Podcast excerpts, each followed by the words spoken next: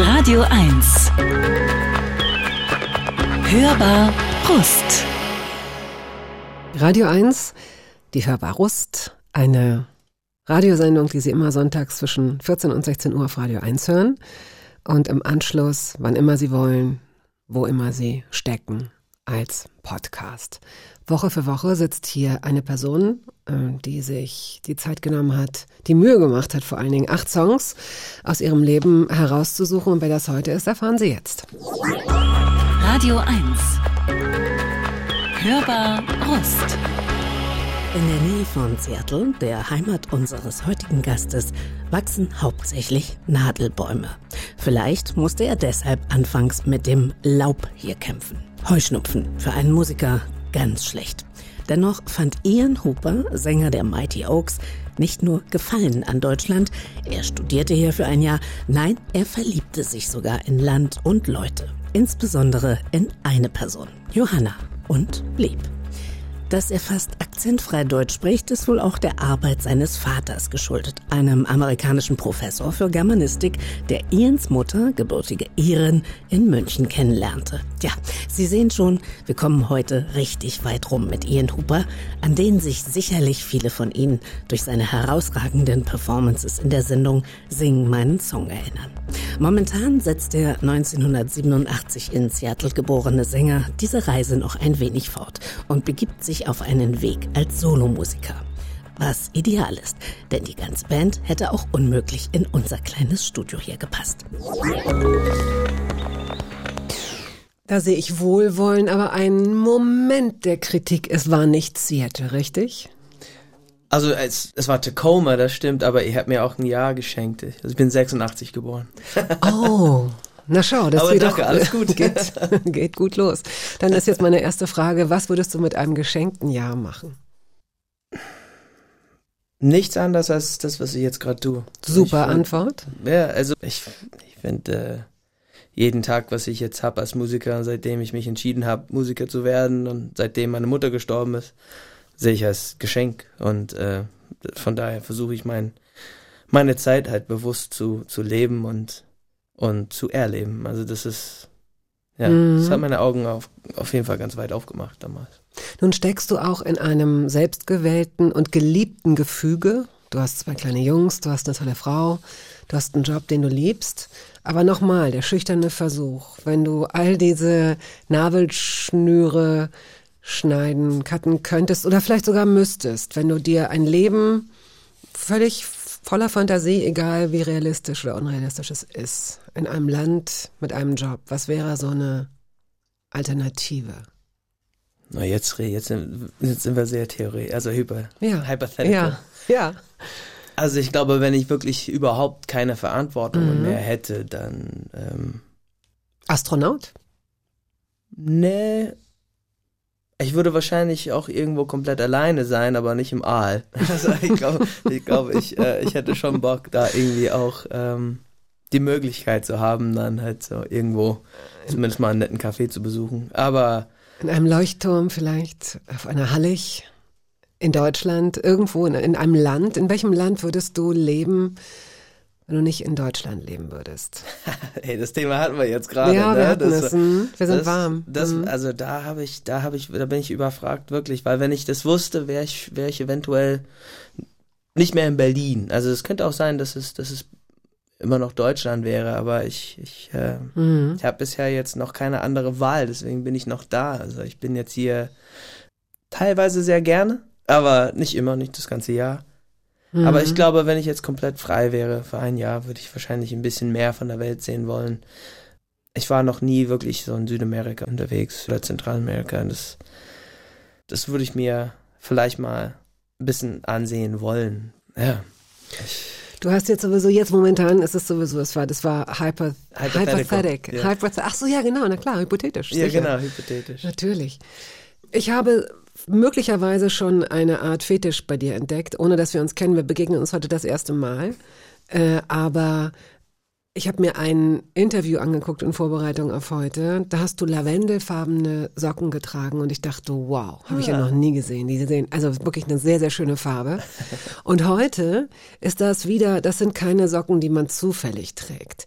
Entweder werden dir die gezielt äh, geschenkt, weil Leute wissen, dass du einen Sockenknall hast, oder du kaufst dir die mit Absicht. Das sind ja besondere Muster auch. Was ist das jetzt? Das ist so ein Rautenmuster, gelb, weiß. Sind das Computersymbole? So sind wie Blümchen und so, so kleine so Swirlies, keine Ahnung, so, so kleine Kringel. Mini Kringel, so. Ja, ich mag Socken auf jeden Fall, die ein bisschen bunt oder mhm. anders sind. Aber, also heute habe ich mir die angezogen, weil ich dachte, na, wir sind bei dir und ich ziehe mir die Schuhe aus. Ne? Und ich wollte jetzt nicht mehr irgendwelche abgelatschten Socken dann hier irgendwie auftanzen. Ah. Aber ja, meine Frau wird äh, auf jeden Fall sagen, mein, mein Socken. Schubladen und Korb und also, das ist überfüllt. Wirklich? Also, ja, und, und die haben dann äh, Motto, also gibt es da, hast Nicht du... alle. Nein? Nein? Manche sind einfach super geile, warme, mhm. schwarze Wollsocken. Mhm. Weißt du, ich habe auch ganz geile Socken von Pendleton. Kennst du Pendleton? Nein. Pendleton ist eine ganze, so eine alte Marke aus, aus Oregon, glaube ich, von der Westküste aus den USA und die machen äh, die haben angefangen mit, mit richtig so hochqualitativen äh, Wollprodukte. Die haben aber mit so ein bisschen Native American Muster drauf und schöne Farben, sehr so mhm. ein bisschen aus dem Südwesten dann halt genommen, so teal, so turquoise oder halt so ein bisschen gelb oder rot und sehr schöne Muster. Also davon habe ich sehr viele. Ja, finde ich total geil. Gut, in den 90ern hättest du wahrscheinlich ganz verrückte Krawatten getragen. Und deswegen ist es gut, dass die 90er vorbei sind und sich das alles auf die Socken konzentriert. Oder so ein Bolo-Tie. Kennst du die? Nein. Oh, auch geil. Was ist das? Geil. Ich glaube, das kommt auch von der Native American Culture. Das ist ein, so ganz eng oben mit einem silbernen Ach so, Kreis und ja, natürlich. Zwei Dinger, die runterhängen. Natürlich kenne ich das. Total geil. Wie heißt das? Ein Bolo-Tie. Mein Vater hat eins. Das werde ich auf jeden Fall erben. und was ist es? Ist es, diese silbernen Dinge haben ja oft auch, das sind dann... Ähm, Büffels äh, mhm. Schädel oder irgendwie sowas, ja. ja ein Träumfänger oder was, also das hat verschiedene Bedeutungen, ja. Oh, ich hoffe, dass man über Traumfänger noch lachen darf. Oh ja. Empty-Handed ist der erste Song, den du mitgebracht hast. Der mhm. Künstler heißt, ich weiß aber nicht, ob ich ihn richtig ausspreche, Christoph van der Veen oder van der Veen? Van der Veen, ja, so Holländer. Holländer, ja. er ist Holländer. Holländer, ja. Gottverdame. Sehr sympathisch. Ähm, wo habt ihr euch kennengelernt? Christoph habe ich zufällig in einem Studio in Berlin getroffen. Wir haben an unserem dritten Album für Mighty Oaks gearbeitet und auf so einer Studioetage in Kreuzberg und da sind mehrere Studios drin. Und ähm, ich habe einen Anruf von einem Produzenten aus England bekommen, mit dem wir fast zusammengearbeitet hätten als Band. Und er hat mich gebeten, ein Studio in Berlin für einen Tag zu finden für Bears Den. Mhm. Und ich habe ihn dann, also ich habe die Jungs dann dieses Studio nebenan äh, klar gemacht. Und ich wusste nicht, dass Christoph das sein wird. Ich wusste, dass irgendwelchen Künstler kommen. Und dann ist er aufgetreten und ich war so, ach oh, krass, ey ich bin total großer Fan von einem Lied von dir, wirklich. Ich, ich höre das hoch und runter und ich, ich habe ihm das nicht am Anfang gesagt, ich habe am Ende gesagt, so ein bisschen Fanboy-mäßig. Er hat in München letztes Jahr für euch gesungen, ne? Der hat unsere ganze Tour ah, supportet, okay. deswegen. Unsere, das, wir haben so ein bisschen Freundschaft geknüpft. Und wir hören jetzt Empty Handed.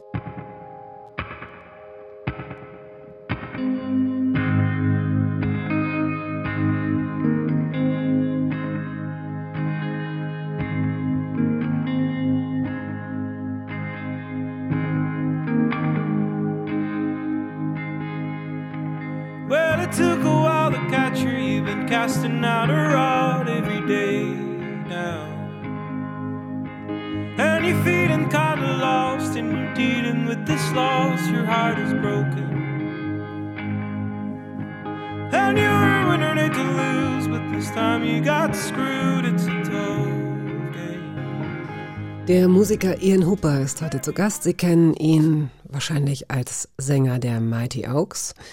Er ist jetzt aber auch solo unterwegs und das war für uns Anlass genug, ihn einzuladen. Schön, dass du dir die Zeit genommen hast. Was ist das für ein Gefühl, wenn man eine Tour hinter sich hat? Also ich weiß nicht, ob es sich immer ähnlich oder vielleicht sogar gleich anfühlt. Aber so dieses Aufgeladensein, dieses Feedback bekommen, letztes Konzert, ein letztes richtig gutes Konzert, loslassen, schwitzen, schreien, trinken, feiern, müde, so. Und dann der Morgen danach. Wie ist der und wie ist der Morgen danach? Bevor ich Kinder hatte, war der Morgen danach meistens sehr schwierig.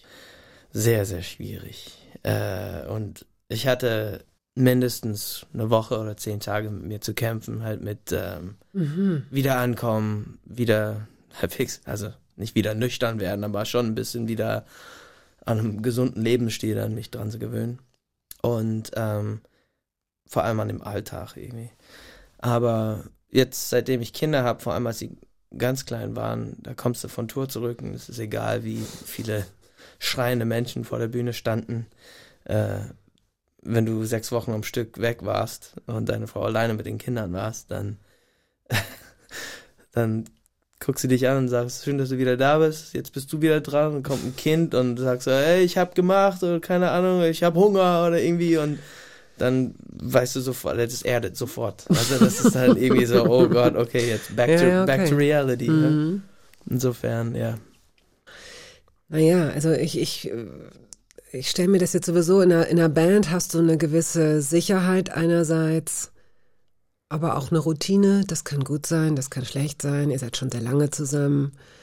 Sich dann diesen Schritt zu überlegen, rauszugehen und mal eine Weile seine Ideen vielleicht nicht der, der Band zu schenken, sondern sich selbst und zu gucken, ist das so wie eine offene Beziehung, die man führt? Weil ihr habt ja nicht Schluss gemacht. Wir haben, nee, wir haben nicht Schluss gemacht. Also ein, eine Band ist auf jeden Fall eine Beziehung und ist jetzt irgendwie solo unterwegs zu sein, ist, ist ja, ist in einer Art und Weise eine offene Mhm. Beziehung quasi oder oder ja, eine kurze Pause. Also wir kommen auf jeden Fall zurück und wir wollen weiterhin zusammen bleiben, genauso wie in einer Beziehung, ja. Aber ich, ich, hab, ich hatte Man noch, noch nie eine offene Beziehung. Das ist eine, also, Nee, wie man es sich vorstellt, wir sind heute nur, nur hypothetisch unterwegs. Das wird sich wahrscheinlich fortsetzen.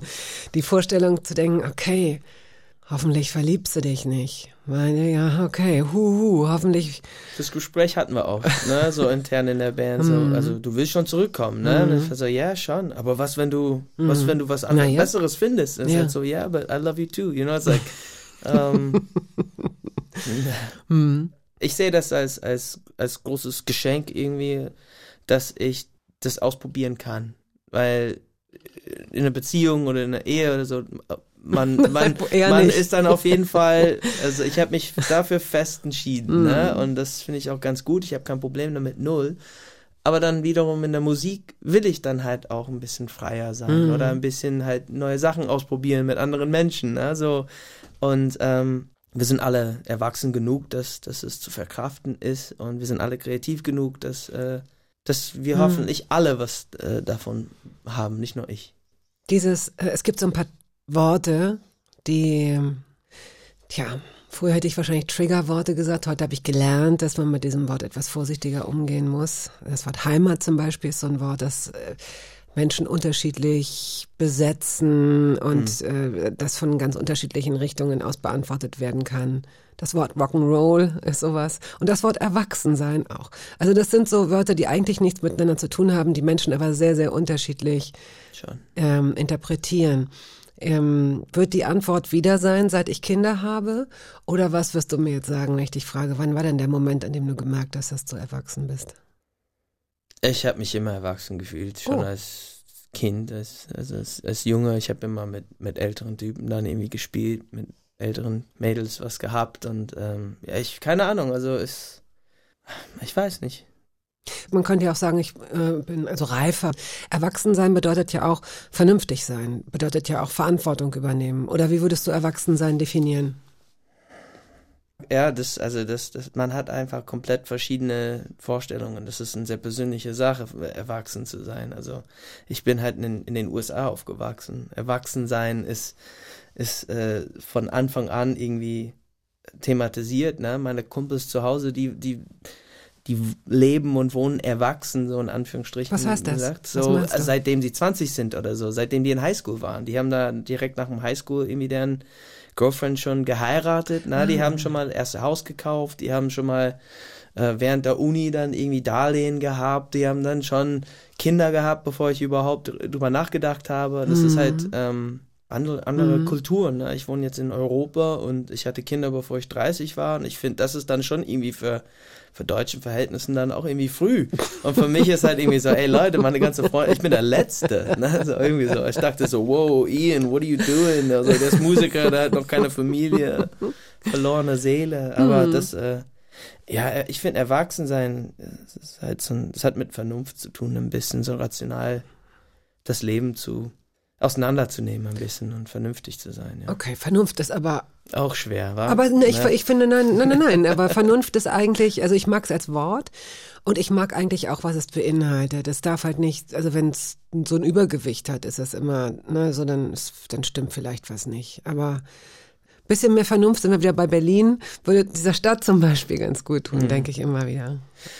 Diesem Punk, diesem wilden. So, pass auf, das bleibt nicht so mh, hypothetisch und das bleibt auch hier, wir gehen jetzt, wir, wir steigen jetzt richtig ein in dein Leben, wie und wo auch immer es begonnen hat, aber vorher haben wir noch einen Song.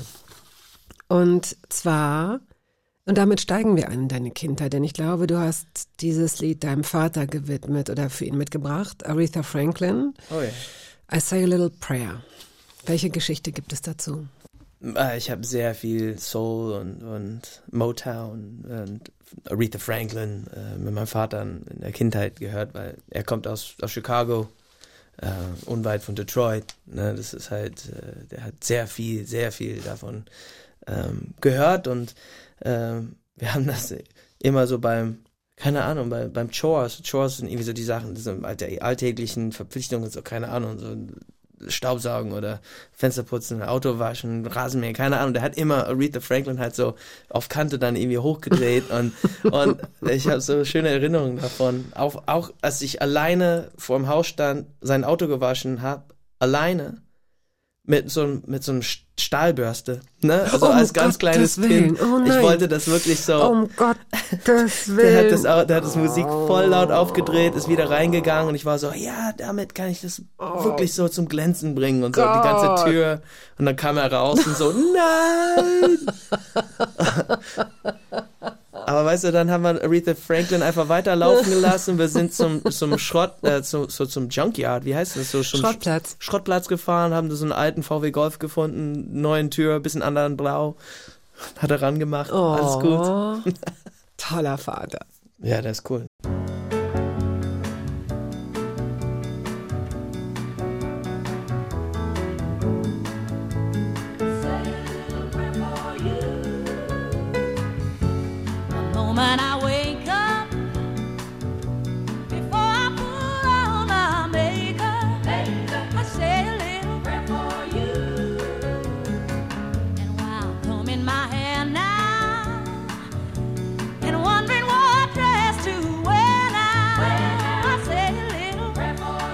Der Sänger Ian Hooper ist heute zu Gast und deine Eltern, also wir erinnern uns, dein Vater Amerikaner, deine Mutter Iren, haben sich in München kennengelernt. Warum? Meine Mutter ist äh, mit 18 von, von Dublin nach, nach München gezogen. Warum? Ja, Irland war halt bitterarm, ne? da gab's halt nichts. Da gab's keine, keine Aufstiegsmöglichkeiten so wirklich für, eine junge Dame äh, irgendwie dort, äh, außer irgendwie Familie und Kinder sofort und keine Ahnung. Also es war es Na ein ja, bisschen klar. altmodisch und ich weiß gar nicht, wie das kam. Meine Mutter ist nach München gezogen, ihr Zwillingsschwester ist nach Paris gezogen. Die haben dann auch harte Jobs gehabt, irgendwie so. Hier, also Krankenhäuser gearbeitet als so Putzfrauen oder was weiß ich. Und irgendwann, meine Mutter war sehr kreativ, die hat angefangen dann für Vogue zu arbeiten. Das ist ein Sp Da unten dann. Oh, ja, ja, wow. auf jeden Fall. Und ähm, aber halt so alles unterm Tisch, so ein bisschen so. Und ähm, sie war lange mit einem Typen in München zusammen und mein Vater war gerade da, hat an seine Doktorarbeit geschrieben. Ein armer Student und es kam so eine Warum war denn dein Vater als Amerikaner in München? Na, der hat, äh, der hat Germanistik studiert. Ja, der hat seine Doktorarbeit dann an so Ernst Barlach, Mhm. glaube ich, war sein Schwerpunkt. Ähm, Bildhauer. Ja.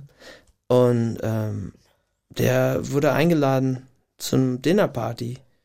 Also ein, so, ein- so ein, keine Ahnung, so über zwei Meter großen, ich sag mal, Trans.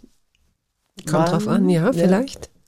Eingeladen Mhm. und der meinte einfach so, hey, ich schmeiß eine Party, wir haben, wir ma- machen alle Dinner zusammen, willst du dann mein Date sein? Und mein Dad war so, ja, total, warum nicht? Also, hey, free, free food, klar, komm ich. und ähm, auf dem Weg hoch in der Wohnung äh, hat er meine Mutter dann im, im Aufzug kennengelernt. Die war auch, wurde auch eingeladen und das war's dann. Die blieben dann alle befreundet, auch der, so der, der Der- Freund ja, auch, ne? Und, der Gastgeber. Äh, der Gastgeber und äh, lustige Geschichte. Und dann sollte er nach Berlin ziehen. Äh, weil meine Mutter war in München und er hat es nie nach Berlin geschafft, nie, also nicht hier zu wohnen. Und äh, Gott sei Dank, weil mich hätte es nicht dann mehr nicht mehr gegeben, aber der sagt auch, ich hatte nur eine Kaffeemaschine, so eine Filterkaffeemaschine und einen Bundeswehr-Schlafsack und nicht mehr. Ich war so arm, ey. Und dann musste ich zurück und deine Mutter ist dann mit mir in den USA wieder gekommen, Oh, mitgekommen, ja. Siehst du, und ich nehme immer die Treppe. Ich nehme nie den Aufzug. Ich weiß nicht warum, was in meinem Leben alles an mir vorbeigezogen ist. Wie viele Ehen ich schon hätte haben können, wie viele Kinder. ich würde sagen, dir geht's auch. Ja, mir geht's gut. Mir geht's wirklich gut. Ja, vielen Dank für diese, ähm, für diesen Einblick in das, was war. Und jetzt musst du mir ein bisschen helfen. Du bist in äh, Gig Harbor Ja. aufgewachsen, ja? Mhm. Und ich habe mal geschaut, was ich so von dir über dich finde. Du hast eine Zeit lang so Bilder manchmal auf Twitter hochgeladen. Die meisten Bilder, die ich von dir gesehen habe, haben was mit Wasser zu tun. Und zum Thema Wasser komme ich später noch, weil ich da auf zwei unglaublich schöne Worte gestoßen bin, die ich ohne dich nicht kennengelernt hätte. Aber mir ist dann klar geworden, warum du überall Wasserbilder hast, weil die Gegend, aus der du stammst, voller Wasser ist. Es Ja. ist ja wunderschön dort. Ja, das ist, ist ein bisschen wie Norwegen. Es gibt so ganz viele Fjorden und, und kleine Buchten und große Urwälder, Nadelbäume, die dann bis zu Wasser dann irgendwie runtergehen. Die Steine, also die, die Strände sind aus Steine, nicht aus Sand und es ist alles ein bisschen wilder, rauer halt, ne? Und ähm, da bin ich, da bin ich groß geworden. Also das Puget Sound heißt es. Das ist ein riesen, so 300 Kilometer langen Bucht, was zwischen den USA und Kanada, wo der äh, Pazifik dann reinfließt. Also das, es gibt großen Ebben und Flut. Also diese Bucht, äh, also diesen Bucht, es, es ändert sich zweimal am Tag. Also also Ebbe und Flut gibt's jeweils zweimal am Tag Mhm. und ähm, alles Salzwasser und da schwimmen halt die Orkewalen und äh, unendlich viele Orca-Wale. Orkewale, ja, und äh, es sind auch viele Robben, deswegen sind die Orcas da.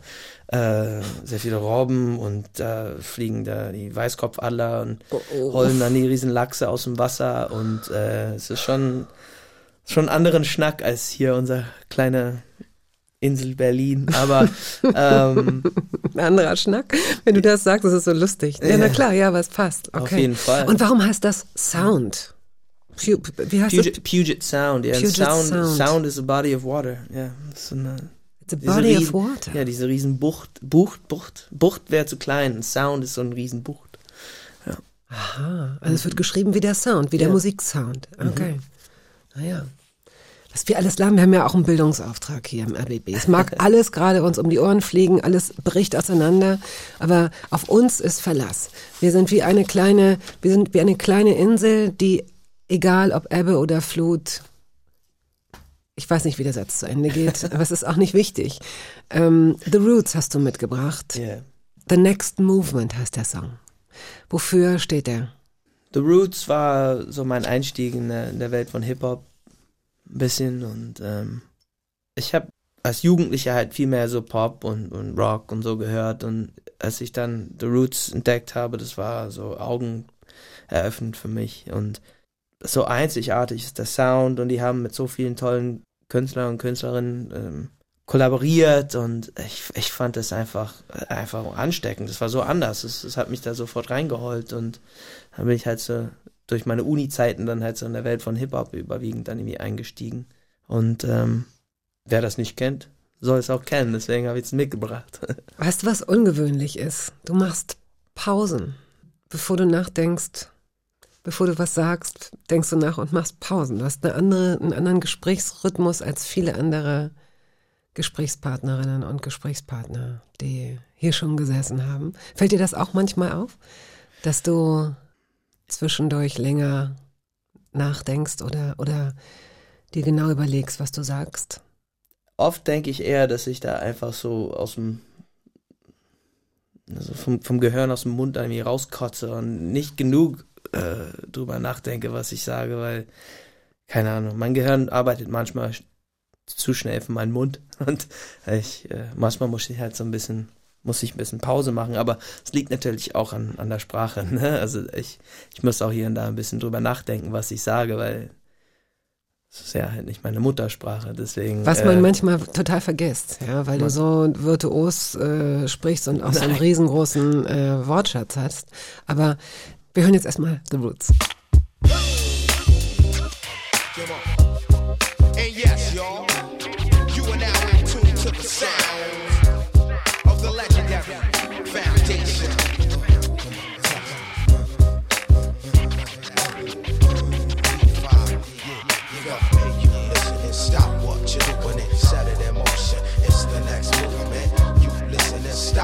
you're doing and set it in motion. It's the next. We got the ha ha music, the hot music, the ha ha music, ha ha music, the ha ha music, the hot music, the ha ha. Radio 1, die Hörbar Rust. Sie können diese Sendung als Radiosendung hören oder als Podcast. Vielleicht tun Sie das gerade.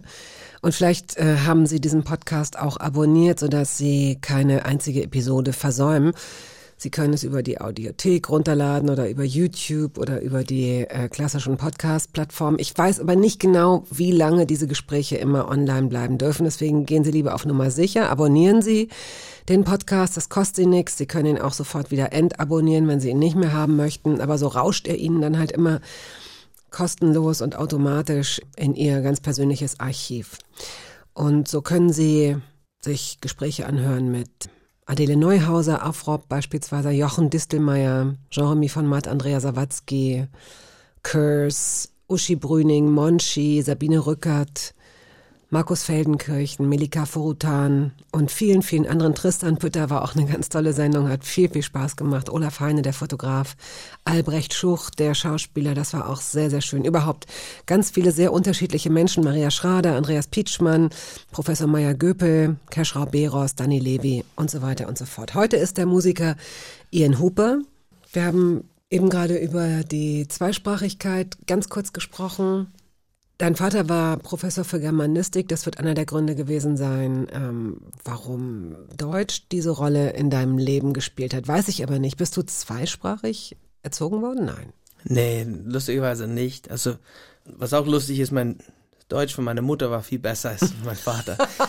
Und es macht es, Wirklich? Ja, ey, also der, mein, mein Vater spricht richtig, der spricht halt richtig toll, also richtig amerikanerisch. Das kann also ich mir er- gar nicht ey, vorstellen er als Professor. Dann, wenn er spricht, dann hat er so einen krassen Akzent und das ist auch ganz schlimm. Aber der hat es gelernt, um um Texte zu analysieren und um zu forschen und zu recherchieren. Und meine Mutter hat es gelernt, um zu benutzen. Um es zu Ja. benutzen. Ich muss jetzt dir jetzt, bevor du mir die Antwort gibst, äh, schon reingrätschen ähm, und dir sagen, ich habe, kennst du Rate My Professor?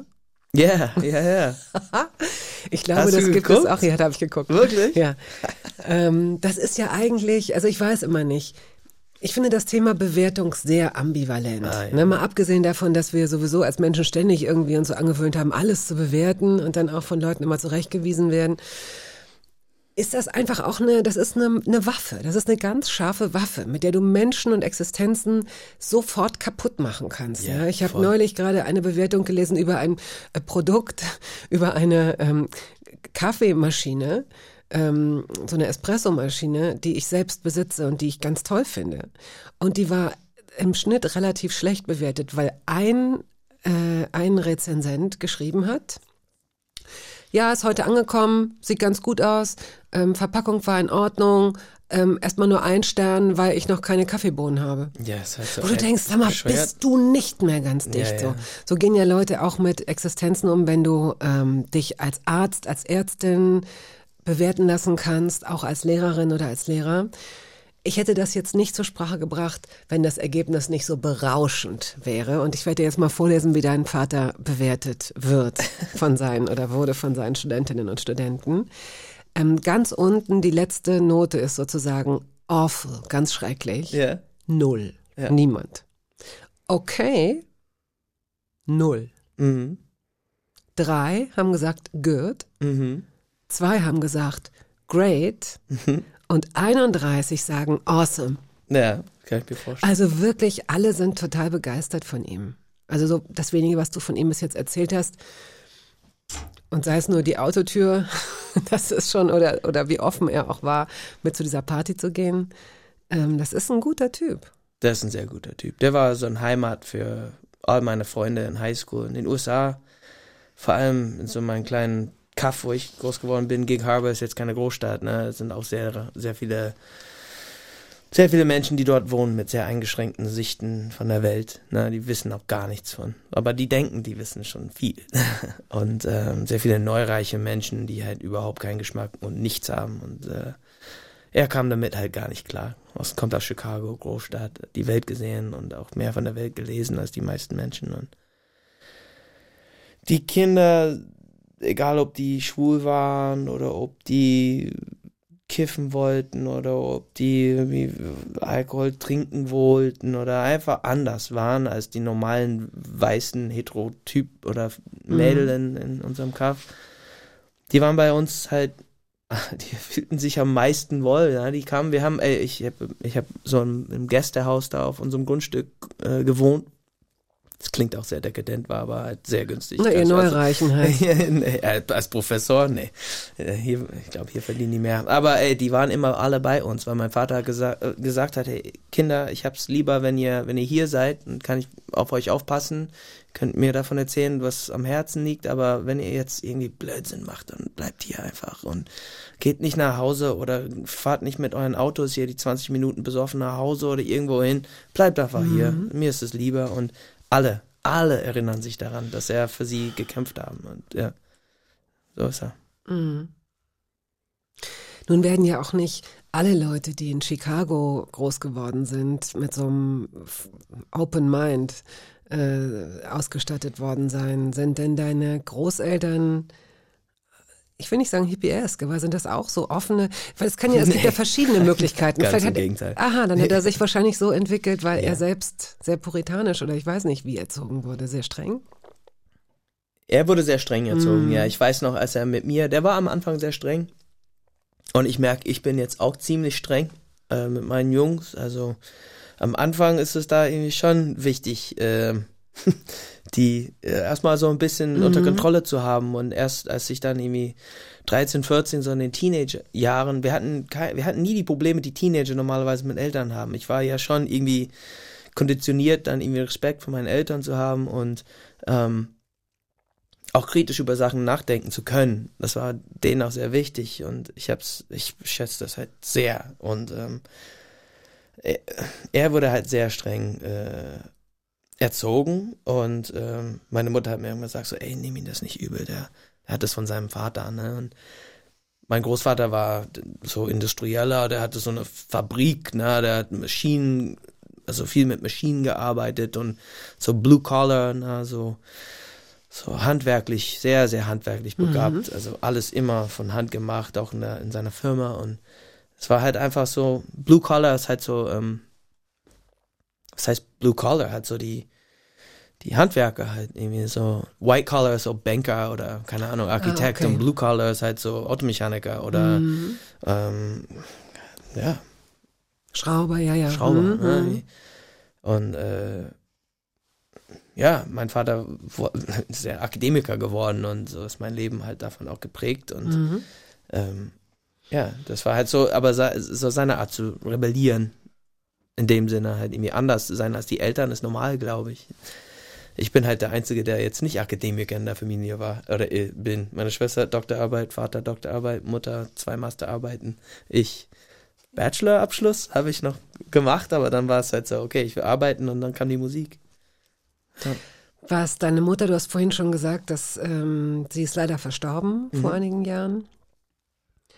Sie ist, äh, sie hat sich bestimmt darüber gefreut, dass du Musik gemacht hast, aber sie, es war Nee. nicht, aber es war nicht ihr Wunsch, dass du Musiker Nein, wirst. nein, nein, gar nicht eigentlich. Und Was hat sie sich denn für dich gewünscht? Was hat sie dir denn, was hat sie dich, was hat sie sich vorgestellt? Mm, Mal wie gesagt, also Irland war schon sehr, sehr arm. Sehr, sehr lange Zeiten und als sie nach München gezogen ist, dann hat sie dann irgendwie gesehen, so, oh, hier glitzert alles, hier glänzt alles. Na, München ist halt so. Ja, ja, na klar. Uh, ja, natürlich. Und ähm, sie hat dann die schönen Sachen im Leben dann auch gerne gehabt. Ne? Das ist halt ne, natürlich, wenn du da umrungen davon bist, wo so viel Geld da irgendwie rumfährt, also immer noch, also wenn ich von Berlin nach München gehe, dann ist es auch immer so, immer noch ein bisschen so, okay, ja, uh, hier haben die Leute ein bisschen mehr, Mhm. bisschen mehr Knete in der Tasche auf jeden Fall. Aber ja, das, die hat immer gesagt, so Ian, studiere, geh arbeiten, entscheide dich für einen guten Beruf und dann bleib dran und du kannst wirklich alles machen. Meine Mutter hat mir immer gesagt, dummerweise, du kannst alles machen, was du willst. So, egal, was du machst, wenn du dich für irgendwas entscheidest, dann bleib dran und dann, dann schaffst du das und du kannst alles machen. Aber ich habe dann halt genau, ich habe mich dafür entschieden, was sie eigentlich nicht wollte mit der Musik so.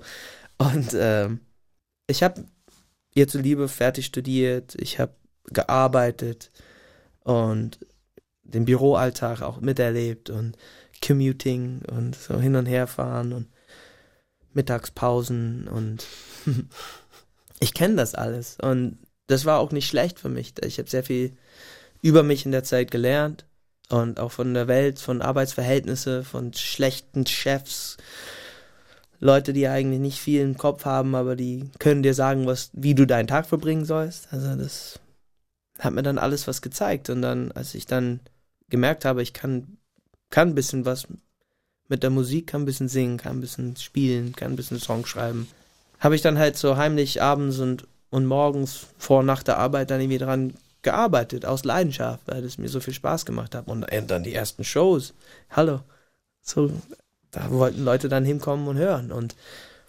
das wuchs dann halt sehr organisch. Und meine Mutter hat es leider halt nicht, ähm, also die hat es nie mitbekommen, weil die hat nicht lang genug gelebt. Das fing alles an, eigentlich um die Zeit, wo sie gestorben ist. Also die hat so ein, zwei kleine, sehr, sehr kleine, peinliche Shows vielleicht gesehen, aber ich glaube, sie sieht das irgendwo, irgendwie, was ich jetzt schaffe. Bestimmt. Und sie weiß oder wusste, dass dein Vater da noch ist.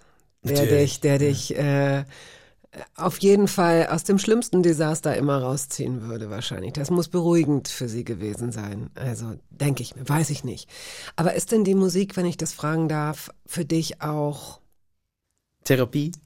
Nein, nein, nein, nein. Ähm, ich, ich, ähm, viele Nicht-Musikerinnen und Nicht-Musiker oder überhaupt Nicht-Künstler ähm, beneiden ja Künstler um etwas. Man idealisiert das vielleicht auch so ein bisschen romantisiert, ja. Es ist äh, in Ordnung, weil wir alle immer irgendwas aufeinander projizieren oder ineinander hinein. Aber von Schriftstellerinnen und Schriftstellern weiß ich und so ein bisschen auch aus eigener Erfahrung, dass das Schreiben ein Rausch sein kann, ein Fest, ein Liebesakt, ein so. Und es kann die Hölle sein, wenn nichts kommt, wenn es dich quält, wenn dir nichts einfällt und du vor so einem Blatt sitzt. Ähm, hast du diese Erfahrung mit Musik schon gemacht? Selbstverständlich, ja. Also ich glaube, wer lang genug dabei ist, hat, hat das erlebt. Ähm, ich meine, mit Mighty Oaks war das selten oder nie der Fall, weil Folk und diese Art von Singer-Songwriter sein mir sehr natürlich liegt. Also das ist das, was, was halt Fällt so, dir leicht. Ja, es fällt mir Hm. sehr leicht, eine Akustikgitarre in der Hand zu nehmen und halt Folk-Songs zu schreiben. Das könnte ich ohne Ende. Ähm, ob man gut davon leben kann, ist halt die Frage. Ne? Sobald dass man dann irgendwie die ersten Plattenvertrag bei Universal Music unterschreibt und sobald man den ersten Radiohit im Radio hat, ändern sich die Erwartungen halt und dann ist man schnell konfrontiert mit Ansagen so, ja, komm, du musst jetzt da das nochmal schaffen oder hier kannst du das noch ein bisschen so versuchen oder so und wenn, sobald du diese anderen Stimmen dann irgendwie reinlässt, das ist ein bisschen Mhm. wie Gift im Wasser, das verbreitet sich unkontrolliert und du kannst es dann halt nicht mehr, nicht mehr stoppen. Und oft kommt es dazu, dass es deine komplette Selbstbewusstsein oder deine Arbeitsweise dann ändert. Und ähm, man muss halt mit sich selber dann irgendwie im Reinen sein. Du musst ja irgendwie wissen, wer du bist und an dich glauben, weil so hat es dann angefangen, dass Leute sich überhaupt für dich interessiert haben am Anfang. Und das war, das ist oft bei mir der Fall. Und ich habe das seit langem nicht mehr gehabt. Aber ich bin halt so ein bisschen wieder da, weil jetzt mit diesem Solo-Projekt ist es das erste Mal, wo ich da sage, okay, ich versuche mich halt so quasi ein bisschen neu zu erfinden. Wie dumm, weißt du? Das ist halt, es läuft total gut in meinem Leben und läuft total gut mit meiner Band und ich habe aber Bock, irgendwie was Neues zu machen und Es wird einen Grund dafür geben. Ja, ich will Ja. halt so einen neuen Sound. Ich will, ich, ich will das auch. Ich will diese unangenehme Zeit im Studio manchmal auch ein bisschen haben, weil ich lerne halt über mich. Auch wenn ich daran scheitere, auch wenn niemand sich dafür interessiert, lerne ich davon. Das ist für mich total okay. Äh, Outcast hast du mitgebracht. Mit, wie wird's ausgesprochen? ATLians. ATLians. Wie ATL, das ist so ein bisschen so, so ein Wortspiel. ATL ist Atlanta. Und so diese, als ob alle die Leute, die aus Atlanta, Georgia, dann irgendwie außerirdischer wären. Also ATLians. Ja. Geile Platte.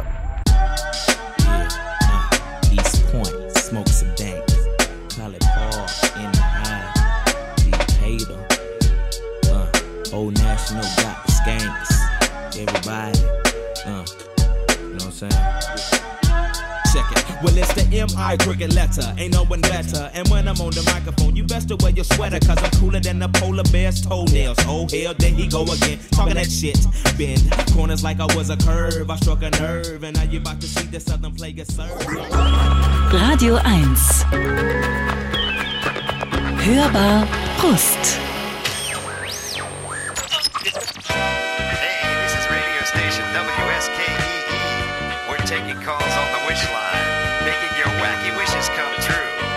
Hello? I wish I was a little bit taller. I wish I was a baller. I wish I had a girl who looked good, I would call her. Wish I had a rabbit in a hat with a bat and six foot fall. Skilo I Wish. Zu Gast ist heute Ian Hooper. Er ist Sänger der Mighty Oaks, aber jetzt auf Solo-Pfaden unterwegs, wie es heißt. Eigentlich wollte ich die Sendung auch starten, fällt mir jetzt ein. Ich hatte mir hier so eine Notiz gemacht. Und bei diesem Song, wie auch bei vielen anderen, ähm, wie soll ich das beschreiben, äh, setzt ja die automatische Übersetzungssoftware in meinem Kopf manchmal ein und manchmal aus. Also ich höre plötzlich zum ersten Mal einen ganz bestimmten Satz. Also eben habe ich zum ersten Mal gehört, dass er, also er zählt ja ein paar Missgeschicke auf. Er ist, er ist so, das und das passiert ihm und wenn er laut ist, dann beschwert sich der Typ über ihm, der über ihm wohnt. Äh, I had the measles and the mumps hat er, glaube ich, auch äh, gesungen gerade. Das habe ich eben zum ersten Mal gehört, obwohl ich das Lied mindestens schon 200 Mal gehört habe in meinem Leben. Wie geht es dir, da du ja Native bist? Äh, übersetzt du, ja wahrscheinlich zwangsläufig, du verstehst immer jeden Text, oder? Ja, also, natürlich. Aber ähm, es ist halt die Frage, ob ich bewusst jetzt über, über einen Text nachdenke. Also oft ist es dann so, dass ich mich an die Musik, an die Komposition dann irgendwie äh, ähm, interessiere, dafür interessiere oder dass ich da, keine Ahnung, über die Songstruktur. Also seitdem ich halt mein Leben mit Songwriting dann irgendwie mache, ist, ist Musik für mich eh ein bisschen schwierig manchmal. Vor allem, wenn es um Popmusik geht, weil da ich analysiere das. Es ist wie ein, wenn ein Regisseur einen Film guckt. Na klar. Und ähm, ja, also das, äh, deswegen höre ich auch total gerne auch äh, andere Arten von Musik, wie, keine Ahnung, Bill Evans, ja, also einfach Klavier. Etta James oder ja, eine unfassbar super Sängerin, äh, Sarah Vaughan auch, ne? Also Jazz, Miles Davis, keine Blue. Ich könnte, ich habe die Platte tausende Male gehört und Mhm. ich könnte nicht sagen, wie die Titel heißen. Ich verliere mich einfach drin und das will ich. Das halt. geht, das ja. geht noch, weil äh, letztendlich, wenn du, genau, du hast diese Sprache als, als Geburtssprache, als Muttersprache und du hast, bist selbst Musiker, das sind zwei Argumente dafür, eigentlich, dass du dich diesem, dieser Unschuld, diesem Zauber, diesem einfach Melodie und Silben hören, ohne sie zu entschlüsseln, ja wahrscheinlich nicht selbstverständlich hingeben kannst, sondern da musst du, ja, musst du gucken, wie du diesen Zustand für dich herstellst. Und das geht dann über Jazz, ja, gut. Ja, Mhm. ja. Oder also viele Leute hören, die achten gar nicht auf Lyrics. Mein Vater zum Beispiel, der, der achtet nie auf Lyrics. Und wie geht, aber wie geht das? Also, das könnte mir ja mit einem deutschen Song wahrscheinlich nicht passieren. Und deswegen, ich habe das glaube ich neulich schon mal in einer Sendung gesagt, wie froh ich bin, dass ich bei vielen Liedern Garrison Corazon, Casanova, vielleicht über 20, 30, 40 Jahre höre und möglicherweise so auch gar nicht mitkriege, dass der Text total scheiße ist. Ich weiß gar nicht. Ich glaube, Musik, das transportiert dich in eine andere, andere Welt irgendwie teilweise, ne? Und das, ähm, ich höre zu wenig deutsche Musik, um zu sagen, ob, ob, äh, ob das für mich dann auch der Fall ist, dass ich nicht auf den Text achte. Ich, also wenn ich deutsche Musik höre, dann achte ich ziemlich sehr wohl auf den Text. Oft, das ist halt, keine Ahnung, die deutsche Sprache ist eine wunderbare Sprache, die liebe ich.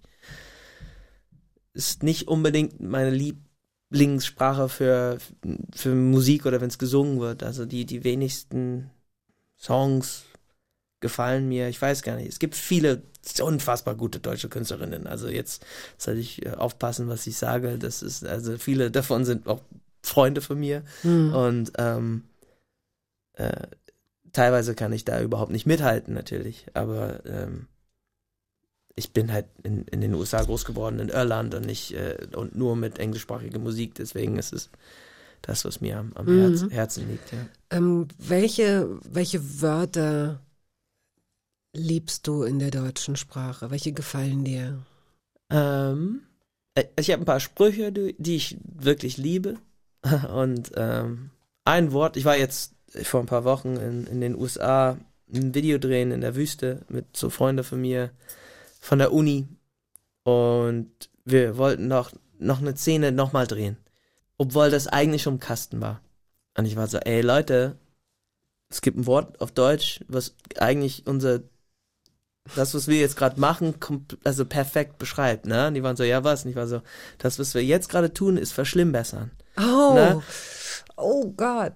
Und, äh, Ah. und ich lieb das. Weil, Wirklich? Ja, ja, total. Weil du kannst, und das ist ein Wort, was halt sehr oft in meinem Leben vorkommt, weil wenn du irgendwas machst, was kreativ ist und aufgenommen wird, sei das Film oder sei das, sei das im Studio, ne? Du, kann, du versuchst dann irgend noch was, noch was Ja, besser ja. zu machen oder nochmal oder nochmal und irgendwann fängst du an, das schlimmer zu machen. Ich, äh, ich finde den, ähm, den Ausdruck, also im Sinne von, was, wofür es steht, super, bin ich sofort bei dir. Aber das Wort verschlimmbessern ist, ist so ein Konstrukt, das es gar nicht gibt eigentlich. Ja, Ja, Es aber- wird auch nicht häufig benutzt. Äh, Und ich wünschte mir, es gäbe ein schöneres Wort für das, was es beschreibt. Denn, Verschlimmbessern, äh, ja. Aber das Konzept ist so gut. ja, das Konzept ist gut. Ich finde auch so jung kommen wir nicht mehr zusammen total gut. weil es stimmt einfach. Ne? Also es ist auch so ein geiler Trinkspruch, auch weil das einfach so stimmt. Und das benutze ich eigentlich immer fast bei allen Konzerten. So jung kommen wir nicht mehr zusammen, weil ey, ist egal, auch nicht in diese Konstellation, nie wieder. Und äh, Das ist, das ist lustig, wenn jemand wie du das benutzt, weil es ist eigentlich wirklich so die Generation unserer Großeltern. Ja, aber also eh- meiner ja, Großeltern. da bin ich alt, da bin ich dann altmodisch, ja. es Und, gibt äh, ein Wort, das mir noch einfällt, das ich, das ich bei dir gehört habe, zwei, dreimal oder gelesen. Lackmustest. Oh, Litmus-Test, ja. Mhm. Ja, Litmus-Test, ja, so, ja. Also im Deutschen wäre es der Lackmustest, der, der, der sieht, ob, eine, ein, ob ein Bild trocken ist oder ob er, ob er nee, warte mal, was, was sagt denn der Lackmustest eigentlich? Ob, Na, Litmus, also das ist ein? Test auf Papier und das gibt dir ein Ergebnis quasi, ob ein Du kannst einen- Litmus-Test machen, um zu gucken, ob dein, dein Seitenstrang Angine äh, bakteriell ist oder wie oder von einem Virus kommt. Also so ein Litmus-Test ist ähm, so eine Prüfung quasi, um zu gucken, äh, ja, da wie, ist eine, wie irgendwas drauf reagiert ja, auf diesem Papier. Okay, ja. Genau. Hm. Ähm, ein pH-Wert, genau, das ist es. Ein Litmus-Test äh, zeigt dir den pH pH-Wert von, äh, von irgendetwas, genau. Okay. Ähm, ja. Ich, Ja. Hätte, ich hätte noch einen Spruch. Na. Und dieser, dieser eine Spruch zeigt total perfekt die Unterschiede zwischen den USA und Deutschland. Na, In America auf Englisch sagt man, great minds think alike. Na, wenn think du alike. Great minds think alike. Wenn du das gleiche wie, also, das hatte ich vorgestern mit meinem Vater am Esstisch. Ähm, wir haben irgendwie das Gleiche gedacht, na, und dann sagst du, hey, great minds think alike. So, ey, sind wir nicht beide toll? Auf Deutsch heißt es zwei Dumme, ein Gedanken. und ich find's, ich find's, äh, also ich find's einfach lustig. Weil es komplett, es ist komplett die andere Seite von der Münze ist. Ja, ja, ne? das stimmt, das stimmt. Hat dir jemand ähm, mal, so ein, mal so ein Buch über Redensarten äh, geschenkt oder hast du das selbst gesucht oder so? Dass du, äh, weil jetzt auch gleich, du hast es auch gleich schon erklärt mit dem nächsten Bild eigentlich, nämlich zwei Seiten einer Münze. Ähm, und das war, glaube ich, der Hund, der gerade. Ich weiß nicht. Okay. Also, worauf ich auch eigentlich nur hinaus will, letztlich muss es diese Bilder ja auch oft gar nicht geben. Man kann sie sich selbst malen, in jeder Sprache. Also, das ist ja das Schöne. Man braucht nicht diese Redewendungen. Irgendjemand hat sie vor einem schon mal erfunden. Ich frage mich immer, wie sie sich verbreiten konnten, ohne dass es Medien jedweder Art gab. Also so Volksmund, so Weisheiten einfach, die, wie kann das sein, dass die Ja, ich damals von nicht. Dorf zu Dorf getragen wurden? Ich weiß es auch nicht. Also bestimmte Sachen zu einer bestimmten Zeit, aber gut. Ja, ich war, ich war kurz, bevor ich hier ankam, ein bisschen früh da und ich habe einen Kumpel angerufen, der hier um die Ecke wohnt. Und ich war so, ey, wollen wir einen Kaffee trinken? Ne? Und der war so, ja, wenn du ein bisschen Zeit totschlagen musst, dann komm mal vorbei. Ah. Und ich war so, Zeit totschlagen, habe ich nie gehört. But yeah, if you need to kill time. Das, ist, das ist das Gleiche. Auf Englisch, you need to kill time. Aber ich habe es nie so aus, ausgedrückt gehört. So, ja, wenn du ein bisschen Zeit totschlagen musst. Oh wow, ja. Die Red Hot Chili Peppers, Scar Tissue. Äh, wofür steht der Song? Als, ey, Red Hot Chili Peppers, Scar Tissue, ich habe noch ein ganz, ganz klares Bild in meinem Kopf mit meinem besten Kumpel in meinem Zimmer. Damals in Middle School noch. Ähm, ich lag auf dem Bett, er lag auf dem, auf dem Boden da vorm Radio und er hat das, das äh, ein Radio angemacht und da lief dann Red Hot Chili Peppers Scar Tissue und mit der Gitarre am Anfang, das hat mich so geprägt und ich habe ganz lange Saxophon gespielt und ähm, irgendwann, wenn du dann in Highschool kommst oder Middle School, High School, dann ist es nicht mehr so cool da in Band. Es, es gibt so eine Stunde Bandunterricht, Bandclass. Ne? So, und da sind halt so viele nerdy Kids dann da drin und ich habe super viel Sport gemacht und irgendwann fand ich das Saxophon total uncool und wollte dann nicht mehr spielen und mein Vater fand das kacke und äh, dann habe ich dieses Lied gehört und ich war so, ich will, ich will Gitarre spielen. Und ey, das, wie das klingt am Anfang, ich weiß gar nicht, ob John Frusciante das gespielt hat, der ist ein Virtuose. Aber ja, das war der Grund, warum ich äh, Saxophon, mit Saxophon aufgehört habe und mit Gitarre angefangen habe. Und wahrscheinlich der Grund, warum ich hier sitze. Äh, Chili Pepper sind, das ist echt eine gute Band, ey.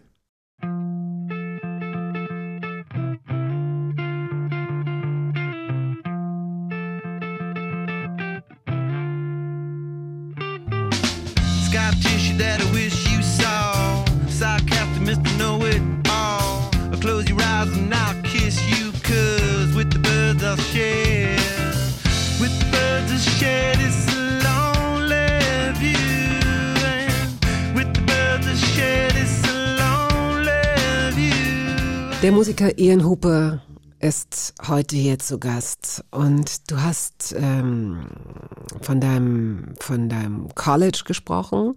Es gab dieses Junior Year in College und da hast du ein Austauschjahr in München gemacht. Das nennt sich Year of Study Munich. Dieses Programm. Das weiß ich auch deswegen, weil du das sehr gemocht hast, offenbar da auch sehr von profitiert hast. Für dich, was auch immer du in der Zeit da gesucht hast oder äh, wer du warst. Aber ähm, ich habe dich in so einem kleinen Video gefunden. Kannst du dich daran erinnern, was du sagst? Du wurdest von den, von den Veranstaltern gebeten, so ein bisschen dich dazu zu äußern, äh, warum du dieses Projekt empfehlen würdest. Weißt du noch, was du da gesagt hast? Saß ich auf einer Bühne Ja. mit langen Haaren. Ja. Ja, ey, das ist, sind auch viele Jahre danach eigentlich. Ne? Dass ich auf meine, das war meine allererste Tour mit Mighty Oaks. Da ist das in der in Ström in München, also ein ganz kleiner Club. Ich habe keine Ahnung, was ich gesagt habe, ehrlich gesagt. Ich habe das den, den, den Direktor zuliebe gemacht. Ja. Ich finde, du hast das, du hast das super gemacht und hast, ähm, in drei, es waren insgesamt so drei Minuten, aber ich will eine Sache hervorheben, die ist nämlich wirklich toll gewesen. Also erstmal hast du dann irgendwann gesagt, you learn a lot about, uh, about yourself. about the country, about your country. Also das heißt, was hast du über dich gelernt? Was hast du über Deutschland gelernt? Was hast du über Amerika gelernt? Kannst du das kurz beantworten? Ich finde als Amerikaner es ist total gut, weg von Amerika zu sein. Ne? Und das war auch der Grund, warum ich Deutsch als zweites Hauptfach in der Uni angelegt habe, weil das war der einzige Programm mit einem Jahr im Austausch. Alles andere war ein Semester, sechs Monaten oder so. Und äh, ich finde, um ein, ein gutes Bild von einem anderen Land, von einer anderen Kultur zu bekommen, brauchst du halt eben Zeit. Und ähm, ich war immer als Kind in Europa, weil meine Mutter natürlich aus Irland kam und das war für, für sie sehr wichtig, dass wir halt einen, einen Draht zu, zu Europa hatten, diese andere Welt, dass wir halt nicht wie alle anderen einfach nur entweder nach Mexiko oder Kanada gehen, nur im Spring Break. Das halt, ähm, Mhm. aber ich habe es für mich irgendwie gelernt, ähm, komplett alleine zu sein. Ich meine, ich war an der Uni war ich in Portland. Das ist nicht allzu weit weg von Seattle. Ich hatte da halt immer Familie in der Nähe und es war für mich dann halt so das erste Mal, wo ich halt wirklich alleine war und halt wirklich Blödsinn machen konnte, weil die Zeit äh, in München war sehr frei. Ich konnte wirklich meine Zeit gut gestalten und alles machen, was ich wollte. Und es war für mich total gut zu sehen.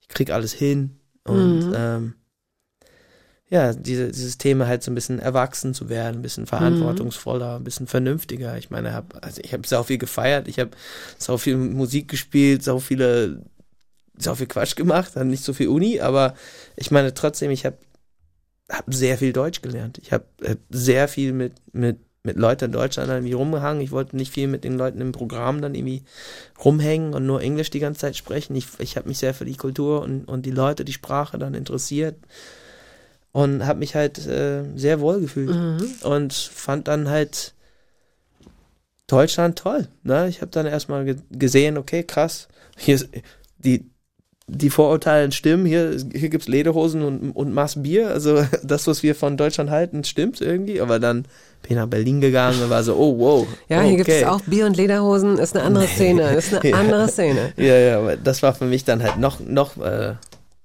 noch krasser dann als so die, Ja, na klar. die, die erste Erfahrung mit, mit Berlin, das war so, wow. Das glaube ich. Und- Aber du hast in diesem Video, um das noch, äh, um das abzuschließen, äh, du hast äh, wirklich sehr mh, ohne erhobenen Zeigefinger hast du dann auch so gesagt, ja, und es ist auch wirklich wichtig, mal aus der Comfort Zone rauszugehen. Rate ich jedem von euch. Und dann hast du gesagt, äh, sinngemäß, es ist auch echt nicht mehr 1980. Ihr müsst euch nicht mehr Peanut Butter schicken lassen. Yeah. Es gibt sogar Erdnussbutter hier zu kaufen. Also ähm, macht es. Ja. Ja, ich meine, in der heutigen globalisierten Welt Ja. ist Deutschland jetzt nicht so krass unterschiedlich von Amerika, was, was die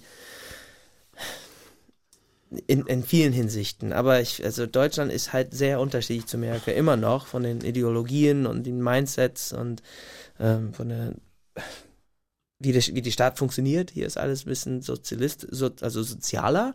Und es wird oft in, den- in den USA kritisiert, so, oh, Deutschland, diese Socialist Countries, na, du kannst, nehmen dir alles und Steuer zahlen und so, aber ich zahle arsch viel Geld an Steuer hier, aber ich sehe wofür. Ne, meine Kinder gehen zur Schule for free, die gehen zur Kita for free, die Straßen sind alle gut. Äh, hey, wie gesagt, ich war jetzt gerade in der Wüste in Amerika, da kannst du, Okay. da kannst du kaum fahren. Ey. Da, es gibt einen Grund, warum alle Leute Geländewagen und Pickup-Trucks haben, weil die Straßen kaum begehbar sind. Ach, jetzt Also- verstehe ich, warum es auch immer mehr Pickups und SUVs hier in Berlin gibt, weil Ja, diese die Straßen Straßen so schlecht sind. Okay. Naja, aber ähm, ich sehe zumindest, also, also Krankensystem funktioniert halt, du kannst halt zum Arzt gehen und musst halt nicht sau viel Kohle dafür ausgeben. Also die USA, so sehr ich die liebe, hatten enorm viele Probleme. Enorm, enorm viele Probleme. Vor allem, wenn du dann Kinder hast oder so, du bezahlst, du arbeitest nur, um das Geld auszugeben. Und das ist halt, wenn du reich bist, ist das Land geil.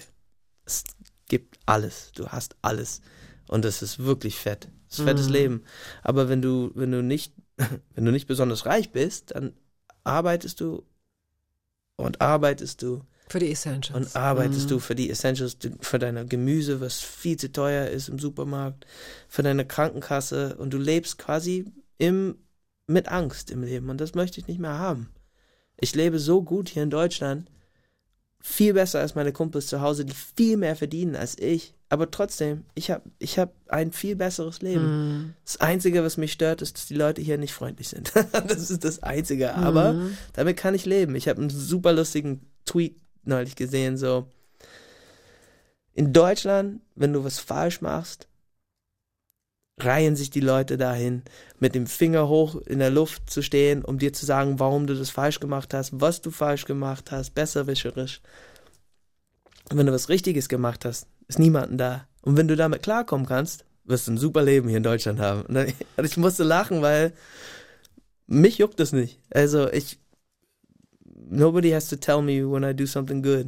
Mir ist es egal. Und äh, vielleicht habe ich es hier so lange ausgehalten, weil ich kann drüber hinweg gucken. Ja, und nichtsdestotrotz wäre eine, wäre wirklich eine äh, Kleines etwas, Lächeln. eigentlich, ja, es soll ja nicht zu kitschig sein, ne? Also es ist auch so, äh, ich, ich verstehe auch, wenn Leute sagen, ähm, das, das ist Berlin, ne? Das, äh, Berlin war nie das ähm, liebe Ja. Mädchen, so, Berlin war, war immer die Göre mit den zerrissenen äh, Stockings und dem verwaschenen Kajalstift und so weiter. Ist aber natürlich auch ein bisschen, ähm, auch ein bisschen idealisiert möglicherweise und äh, ich habe schon das Gefühl, dass der, es geht mir auch gar nicht um so einen rauen Ton, sondern es geht schon auch um eine, eine Aggressivität, die ich so beobachte und die so zugenommen hat, meiner Meinung nach. Ich komme total gut damit klar, wenn jemand erstmal so extrem buschikos ist oder so. Äh, was willst denn so? Das muss Ne? halt zurückgeben. Das ist ein bisschen So. wie Knast. muss erstmal den Größten auf die Fresse hauen, damit alle Respekt vor dir haben. Ja, meistens ist es tatsächlich so, dass man ja hinter vielen Leuten und ich, ich bin irre vielen freundlichen Menschen begegnet. Das ist auch bis heute so. Ja, so ist es nicht. Aber ich finde, dass so dieses, äh, dass es so schick geworden ist oder zumindest salonfähig, einfach erstmal anderen auf die Fresse zu hauen oder sie einfach gleich zu überfahren. Und das ist eine Sache, die mich echt ziemlich abfuckt. Da habe ich überhaupt gar keinen Bock drauf. Aber gut, wir müssen jetzt dringend, unbedingt und sofort zu deiner Musik kommen. Dazu müssen wir jetzt einen Cut machen, der noch nichts mit deiner Musik zu tun hat. Wir ziehen also einen Song vor. Und zwar die Faces mit Ulala. Ich finde, der, der Refrain ist einfach so genial. I wish that I knew what I knew now when I was younger. Ah, ja. Weißt du, ich, ich, ich würde es mir auch wünschen, dass ich alles, all den Mhm. Wissen, was ich in den letzten irgendwas in 30 Jahren äh, mir gesammelt habe, dass ich das als Teenager irgendwie schon hatte. Um zu wissen, hey, das, es wird schon alles okay sein, kein, keine Sorgen, mach dir keinen Kopf über die kleinen Sachen und auch die Leute, die du denkst, die sind so wichtig gerade, die sind halt egal nachher, wirklich. Mhm. Und ähm, also ich finde die Energie, es ist so positiv in dem Lied. Ich finde es einfach, das strahlt einfach eine gute Energie raus und diese Message ist so gut. Ich höre es einfach gerne.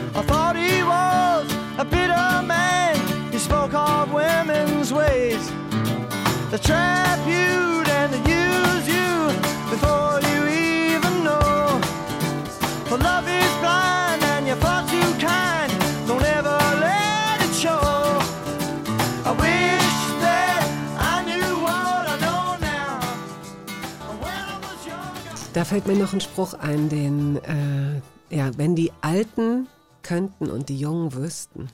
Das ist der. Habe ich nie gehört. Ja, der ist jetzt auch nicht, ist auch ein bisschen hölzern, aber ähm. gut.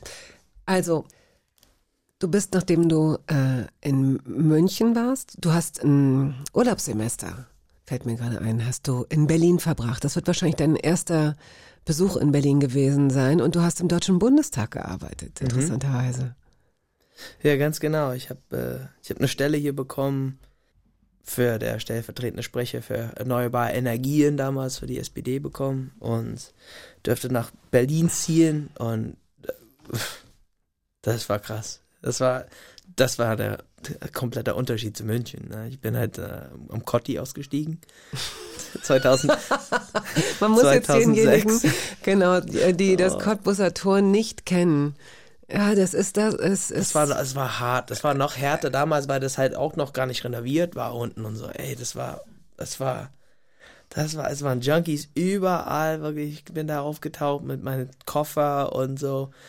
Kid aus dem Kaffen in den USA, über München und dann irgendwie so, fährst du hoch, Deutscher Hauptbahnhof, steigst in eine Mm. U-Bahn, dann kommst du in der U8 dann um Kotti raus, so. Oh mein Gott, ich war so, oh Gott, wo bin ich jetzt? Wo bin ich jetzt? in einem Hieronymus Bosch Gemälde. Ja. Ja. Und da hatte ich eine super geile Wohnung. Ähm, direkt an der Cottbusser Brücke. Über Connections von dem Programmdirektor und keine Ahnung, ey. 100 Quadratmeter für mich alleine, Dachgeschoss, Riesenterrasse. Oh la la. Und ich als Ami-Kind, ne, irgendwie, wir wohnen alle in Häuser. Ich und meine Kumpels an der Uni, wir hatten ein ganzes Haus gemietet füreinander, ne. Das ist halt so, es ist halt so. Ich wusste es halt nicht zu schätzen. Ich war so, ja, geile Bude, whatever. Halt so ein bisschen Platz, cool, Bibliothek ist da, ist schön. Aber ey, wenn ich da Mädels dann in der Wohnung hatten, dann irgendwie nach, einem- nach einem Clubbesuch oder so, ey, die Augen, die waren so, wow, wer ist das? Wer bist du denn? Ich so, ja, arbeite im Bundestag. So, was bist du denn? Ich war so, erst im Nachhinein merke ich so, oh, okay, ja, war so, war ein bisschen cool. Poser. Yeah, right, exactly. Fake. It's fake. Go back to the Studentenstadt in München. dann, Okay, ne? genau. Dann, also du warst eine Zeit lang hier. Ich, ähm, ich, wir, wir müssen es jetzt abkürzen, Mhm. um deiner selbst willen. Mm, Du bist zurück äh, zu deinem College, hast, äh, hast dich um ein Stipendium beworben, also hast dein Studium abgeschlossen äh, und hast dich um ein Stipendium beworben und bist nach Hamburg gekommen, um äh, in Hamburg zu unterrichten, Englisch zu unterrichten. Dort hast du Craig kennengelernt, einen deiner Bandmitglieder, der Mighty Oaks. Ihr seid beide, habt euch beide als Solisten verstanden, seid deswegen gar nicht auf die Idee gekommen, was zusammen zu machen. Habt dann den dritten Mann kennengelernt, Claudio. Mhm. Und das ist jetzt sehr zusammengefasst, aber als ihr dann merktet, es geht tendenziell für die meisten von euch nach Berlin, habt ihr Craig mit seinen zwei kleinen Kindern auch noch bequatscht, dass er auch nach Berlin gezogen ist und dann wart ihr hier komplett und habt eure Band begonnen, eure erste EP gemacht, hattet euren ersten Erfolg, 2014 war das, glaube ich, Brother, das erste Album. Ja, ja, das war, aber ja, wir hatten auch sehr viele Jahre hier in Berlin. Ich bin 2008, 2009 nach Berlin gezogen und da erst sechs Jahre später kam dann ein Album. Also der Craig war noch lange in Hamburg, Claudio hat, ist nach Berlin gezogen. Also es war nur zufällig, dass Claudio und ich beide nach Berlin gezogen sind. Ich wegen Arbeit, Claudio wegen seiner Doktorarbeit an der TU. Und ähm, wir haben echt gearbeitet, lange. Und äh, Claudio und ich haben uns dann immer abends getroffen. Ich hatte immer Lieder geschrieben und er auch, aber wir haben gejammt, weil das die Seele gut tut, vor allem wenn man dann halt von morgens bis abends dann im Büro sitzt. Und ähm, der hat gesagt, so komm, der war viel musikalischer begabt als ich, ne? Der hat auch sehr viel Klavier gelernt, klassisch trainiert und so. Und Der spielt wahnsinnig viele Instrumente auch. ja, ne? auch, der Mhm. Claudio ist wunderbar. Und der konnte halt meine Lieder spielen, also weil die halt simpel waren und ich konnte halt seine Lieder nicht spielen, weil ich wusste gar nicht, so welche Tonart sind wir okay? und das war nee. Äh, Und äh, so haben wir dann angefangen, meine ganzen Lieder dann zusammen zu bearbeiten, aufzuarbeiten und dann äh, haben wir angefangen, Shows zu spielen zu zweit. Und ähm, wir brauchten halt einen Bassist und Craig war in Hamburg und wir haben gesagt so, ey, willst du ein paar Shows spielen? Und das ist immer ein bisschen größer geworden. Und wir haben gesagt so, komm, wir gründen eine Band, aber du musst jetzt nach Berlin ziehen. Und ähm, wir haben ihn eigentlich nur nach Berlin bekommen, weil seine Frau Journalistin ist. Und die hatten gerade ein Kind bekommen und sie hatte ein Jahr äh, so Mutterschutz. Elternzeit, Mhm. Mutterschutz und die Mhm. war so, ey Jungs, wenn dann jetzt, weil ne, also ich habe jetzt, ne, ich muss jetzt nicht arbeiten hier zwangsläufig in Hamburg und wenn ihr euer Ding machen wollt, dann Mhm. musst du das jetzt jetzt zügig vorangehen und wir waren so, Okay. okay, let's do it. Klar, wir sind da hingefahren mit dem LKW, haben alles dann nach Berlin ge gebracht und ja, Album aufgenommen und direkt bei Universal unterschrieben. Und dann ging's los. Ihr habt, äh, das ist, äh, ist auf Platz 10 der deutschen Charts, glaube ich, eingestiegen. Ihr habt Tourneen gespielt in, in der Schweiz, in Österreich, überhaupt Deutschland. Dann später kamen irgendwie Europatouren, dazu sogar USA. Ja. Also äh, sehr, oder ver dann verhältnismäßig schnell, sehr erfolgreich. Ja, das war, das ging sehr schnell, aber das war halt so am Ende von dieser großen Vollquelle, ne, so von The Lumineers mit Ho Hey und, und alles. Und es ist lustig, weil wir mit denen jetzt auf Tour waren und wir kennen die jetzt und das ist jetzt kaum zu fassen, dass das, das ist alles, dass die- ein Kreis sich so erschlossen hat. Und wir haben dann halt das gut mitgenommen hier am Ende. Das war jetzt einfach so richtige Platz im richtigen Zeit gewesen und ähm, wir hatten dann mit Brother das erste Lied dann auch viel Unterstützung vom Radio bekommen, was auch total unerwartet war und das war natürlich halt unfassbar schön, ne? Es ist halt, es gibt nichts Cooleres, als wenn deine Musik im Radio läuft. Das ist eben, heutzutage ist immer noch geil. Also das ist halt, ähm, es ist auch nicht selbstverständlich und ähm, das kam sehr, sehr überraschend schnell und äh, wir haben viel von der Welt mit der Musik gesehen seitdem. Ja, das sind zehn Jahre her jetzt fast. Und ihr habt viele Ideen in die letzten zwei Alben auf jeden Fall gesteckt, die kurz hintereinander kamen, Mhm. Sodass auch vielleicht, ähm, also für mich als Laien ist es dann leichter nachvollziehbar, warum man dann auch sagt, okay, und jetzt have a break. Und jetzt gehst du und guckst erstmal, wie es für dich als Solomusiker ist. Wir hören einen Song von dir, Mhm. Okay. Here to Stay. Always said you leave the light on and wait for me to come home. But I was playing show somewhere to a crowd who just couldn't care. In the morning, I will call you, wishing that I could come home. But you said those are your dreams, they're all you need to go on. If I would care what people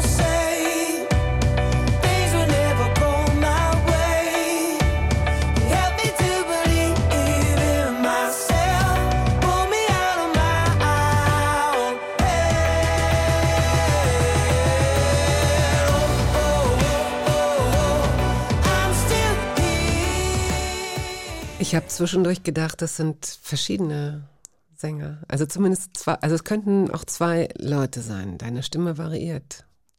Ja, das ist, ein, das ist eine Dynamik drin auf jeden Fall. So vom Anfang ist das ziemlich nah und intim und dann, dann schrei ich. Ähm, ganz viele Leute haben sich ja in dich verliebt bei äh, Sing My Song, ein ähm, Format, das auf Vox läuft. Sehr erfolgreich schon die acht, also du warst in der achten Staffel dabei. Ja. ähm, mit anderen Künstlerinnen und Künstlern, die auch ganz toll waren. Johannes Oerding, DJ Bobo, Stefanie Heinzmann, also wirklich auch eine interessante Mischung. Und ach, da haben wir doch einen Gruß gekriegt. Hallo, lieber Ian. Hier ist die Steffi Heinzmann. Und ich durfte hier auch schon zu Gast sein bei diesen wundervollen Ladies hier. Und ich hoffe, dass du eine gute Zeit hast. Tja, was kann man zu dir sagen? Ein so unfassbar großartiger Künstler und Sänger und vor allem aber auch Mensch. Ich bin sehr dankbar, dass ich dir begegnen durfte und werde diese Zeit auf jeden Fall immer im Herzen tragen und freue mich jetzt schon auf jedes weitere Mal, ähm, an dem sich unsere Wege kreuzen. Auf jeden Fall wünsche ich dir für dein Soloprojekt alle, alle Liebe dieser Welt. Du weißt, wie viel ich von dir als, als Künstler halte. Und ähm, mach einfach dein Ding. Du bist großartig. Fühl dich umarmt. Bis ganz bald. So schön. Ah, das ist auch ein unglaublicher Mensch, ne? Ja, Steffi ist Ja. eine gute Seele. Also wirklich so von. Es gibt so viele fake Leute in der, in der Musikindustrie, generell in der Welt. Aber ich habe mich sehr gefreut, Steffi kennenzulernen, weil die ist einfach, die ist einfach ein super guter, normaler Mensch. äh, hat Ein wunderbaren Herz. Die, ähm, ja, das ist eine, ist, ist eine gute Freundin. Also wirklich so, sowohl von mir, von meiner Frau, von meinen, von meinen Kindern. Also die ist halt, na, die kommt uns besuchen, bleibt bei uns. Da ist halt, Ach, schön. Ich, ja, ich hatte halt, äh, ich hatte eh die ganze Leute von Sing My Song bei uns zu Hause in Berlin.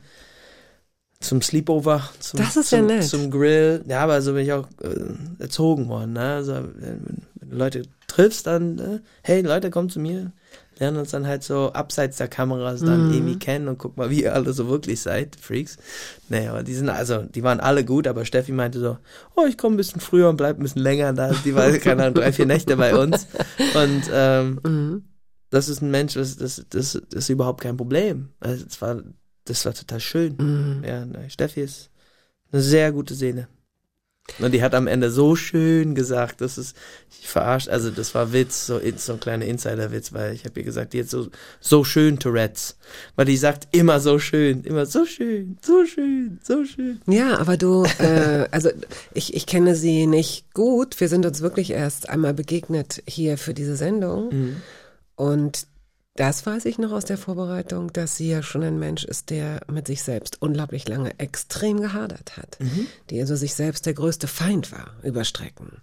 Und ähm, insofern glaube ich, dass, dass jedes so schön, dass sie sagt, dass, dass sie weiß, warum sie das sagt, weißt du, Es dass sie sich das gemeint, ja, ganz das schön er, er, erkämpft hat, Ja. die Welt so zu sehen. Und das ist möglicherweise auch eine ganz fragile Sache. Vielleicht fliegt die einem dann auch schneller wieder um die Ohren und dann hofft man, dass man es schnell wieder zurückkriegt, dieses Schön. Ich weiß es nicht, aber gut, dass ihr euch so, oder schön, dass ihr euch so gut versteht. Total. Mal so. Total. Ich schicke Steffi immer noch die, die neuen Lieder, ne, die ich jetzt gerade schreibe. Ja. Apropos, ähm, sp sprich mal mit uns darüber. Also ähm, es gibt jetzt einen Song, der ist noch gar nicht available. Der ist nur, aber er ist fertig. Der ist fertig. Also Here to Stay, der erste Single, das war das erste Lied, was ich geschrieben habe, wo ich dachte, okay, das geht in eine andere Richtung als Mighty Oaks jetzt Mhm. Das wäre jetzt nicht unbedingt ein Mighty Oaks Song. Mhm. Und das hat so, es hat so, so, so eine Tür entschlüsselt, wo ich halt lange da irgendwie drauf geguckt habe. Ich wusste halt gar nicht, wie ich da durchkomme. Ne? Mhm. Ich wusste, das existiert, was dahinter liegt, keine Ahnung, aber es war halt so der Weg rein. Und für mich und für uns im Team, das war halt so ganz klar, dass wir das Lied als allererste dann irgendwie veröffentlichen. Das ist auch eine gute Überbrückung von Mighty Oaks zu, Mhm. zu Ian Hoopers Single, Solo-Künstler. Das nächste Lied hat nichts mit Mighty Oaks zu tun. Es hat, ähm, das heißt Dry Your Tears. Und ähm, das ist ein anderer Sound, eine andere Dynamik, andere Produktionswelt auch. Und das, äh, ich bin halt sehr gespannt, wie das ankommt, halt das nächste. Ich finde hier das Date total geil. Ich liebe das Lied. Aber das nächste, was von mir jetzt bald kommt, das ist halt, äh, es geht in eine andere Richtung. Und ich bin sehr gespannt, ob das dann funktioniert. Keine Ahnung. Am 17. Mai wirst du es spätestens merken im Columbia Theater. Wir verlosen zwei Karten für diesen Abend. Wunderbar. Wenn du da auftrittst, also und auch für alle anderen, die äh, ne, merken Sie sich dieses Datum, 17. Mai. Wir müssen jetzt eine schöne Frage finden. Dafür haben wir noch einen kleinen Moment Zeit.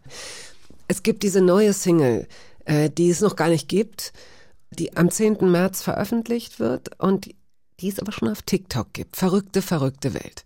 Ich glaube, wir dürfen oder können sie hier noch nicht richtig spielen, aber hier läuft zufällig gerade TikTok und hören wir doch mal rein, wie diese neue Single Dry Your Tears klingt. If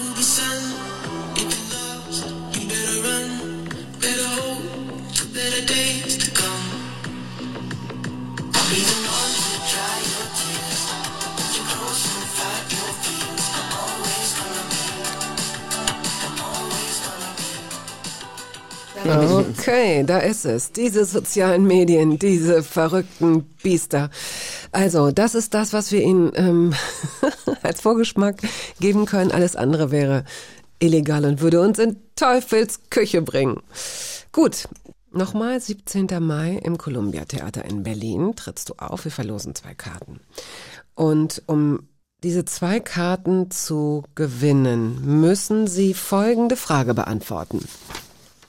Hahaha, pass auf. Ich habe dir ja vorhin gesagt, dass ich dir zwei Wörter schenken möchte, die ich im Zuge der Recherche gefunden habe, weil ich dich mit ganz vielen Wasserfakten konfrontieren wollte. Dazu ist es jetzt nicht gekommen, wir hatten andere Sachen zu besprechen, aber diese zwei Wörter kommen auf jeden Fall. Und ähm, im Zuge dessen lautet die Gewinnfrage für die zwei Karten für Ian Hooper, wie heißt die botswanische Landeswährung? ja, jetzt müsst ihr ihr so, äh, was? Botswana? Landeswährung, ganz genau. Es ist das Wort für Regen. Das sage ich dazu. Aber wie es heißt, das müssen Sie jetzt herausfinden. Hörbar at radio1.de. Schreiben Sie uns eine E-Mail. Wie heißt die botswanische Landeswährung? Es ist das Wort für Regen. Äh, hörbar at radio1.de. Schreiben Sie Ihre Adresse und Ihre Telefonnummer bitte auch in die E-Mail.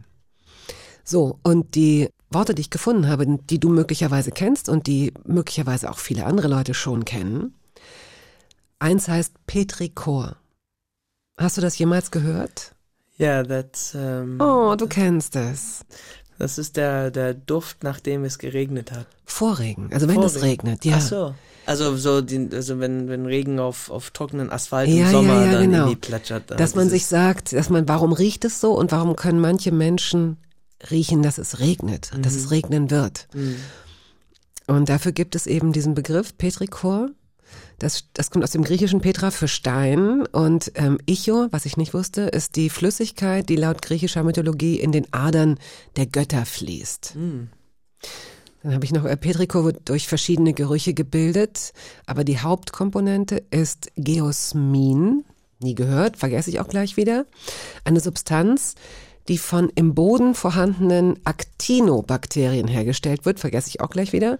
Also es sind drei Komponenten, die da zusammenkommen, aus der Atmosphäre und aus dem Moos. Finde ich super interessant. Wäre ich bloß etwas klüger, dann würde ich Chemie nochmal studieren, glaube ich, ja. Aber ich lese mir das durch und vergesse es gleich wieder. Und das zweite Wort, das ich mir aber merken werde, heißt pluviophil. Das kenne ich nicht. Und ähm, pluvia ist lateinisch für Regen und pluviophil heißt den Regen liebend. Ah, okay. Also das sind diese Tage, in denen es draußen total gallert und man so eine innere Ruhe findet, so ein ganz tolles, so eine wie so ein wie so ein für sich selbst sorgen, so eine so ein ganz schönes Gemütlichkeitsgefühl. Pluviophil, schön. Äh, überhaupt schön, dass du ähm, uns all das erzählt hast von dir, von deiner Musik, deiner Geschichte, deiner Familie, deinen Reisen. Mm, viel Spaß und viel Freude an dem, was da sowohl mit der Band als auch solo noch kommt. Dankeschön. Und ähm, ja, bewahr dir deine, deinen Spaß daran nach Möglichkeit, wenn man sowas beschützen kann. Glaubst du, man kann das beschützen? Ich glaube, man, man muss das beschützen. Ja, man muss es zu schätzen wissen und das muss man halt täglich üben. Und Mhm. ich tue das, ich versuche das. das Wie, wie übst du? Wie geht das? ich versuche einfach präsent zu sein in, in dem, was ich tue und das nicht für, für selbstverständlich zu anzunehmen. Nichts ist selbstverständlich im Leben. Ähm, die Möglichkeit, Musiker zu sein und Musik zu machen und mein Haus zu haben mit meinem Studio drin. Das weißt du jetzt selber, ein Studio in, äh, zu Hause zu haben, Das das, ist natürlich Ja, schön das ist und schön. Ich, ich schätze das einfach total sehr. Und äh, solange ich das noch weitermachen kann und darf und dass Leute zu Konzerten kommen und das unterstützen, ich, ich werde es lieben. Ja. Okay. Wir beenden dieses Gespräch mit dem letzten Song. Man denkt Volkswagen, aber nee, Fox Warren. Oh yeah, great song. Ja. Sunset Canyon. Mhm. Fox Warren ist, äh, ist, ist eine Duo. Ich kenne den Namen nur von den einen. Andy Schauf. Unfassbar guter Indie-Singer-Songwriter. Und Fox Warren ist einfach also ein super Lied. Ja, die sind so Indie-Helden Okay. und haben so eine Indie-Superband gegründet. Und das ist toll. Vielen Dank, Ian Hooper. Danke dir.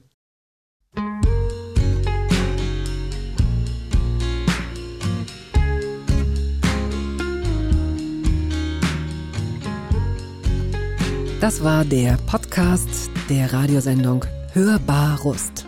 Wir hoffen, dass es Ihnen gefallen hat. Wenn Sie möchten, Sie können ihn abonnieren.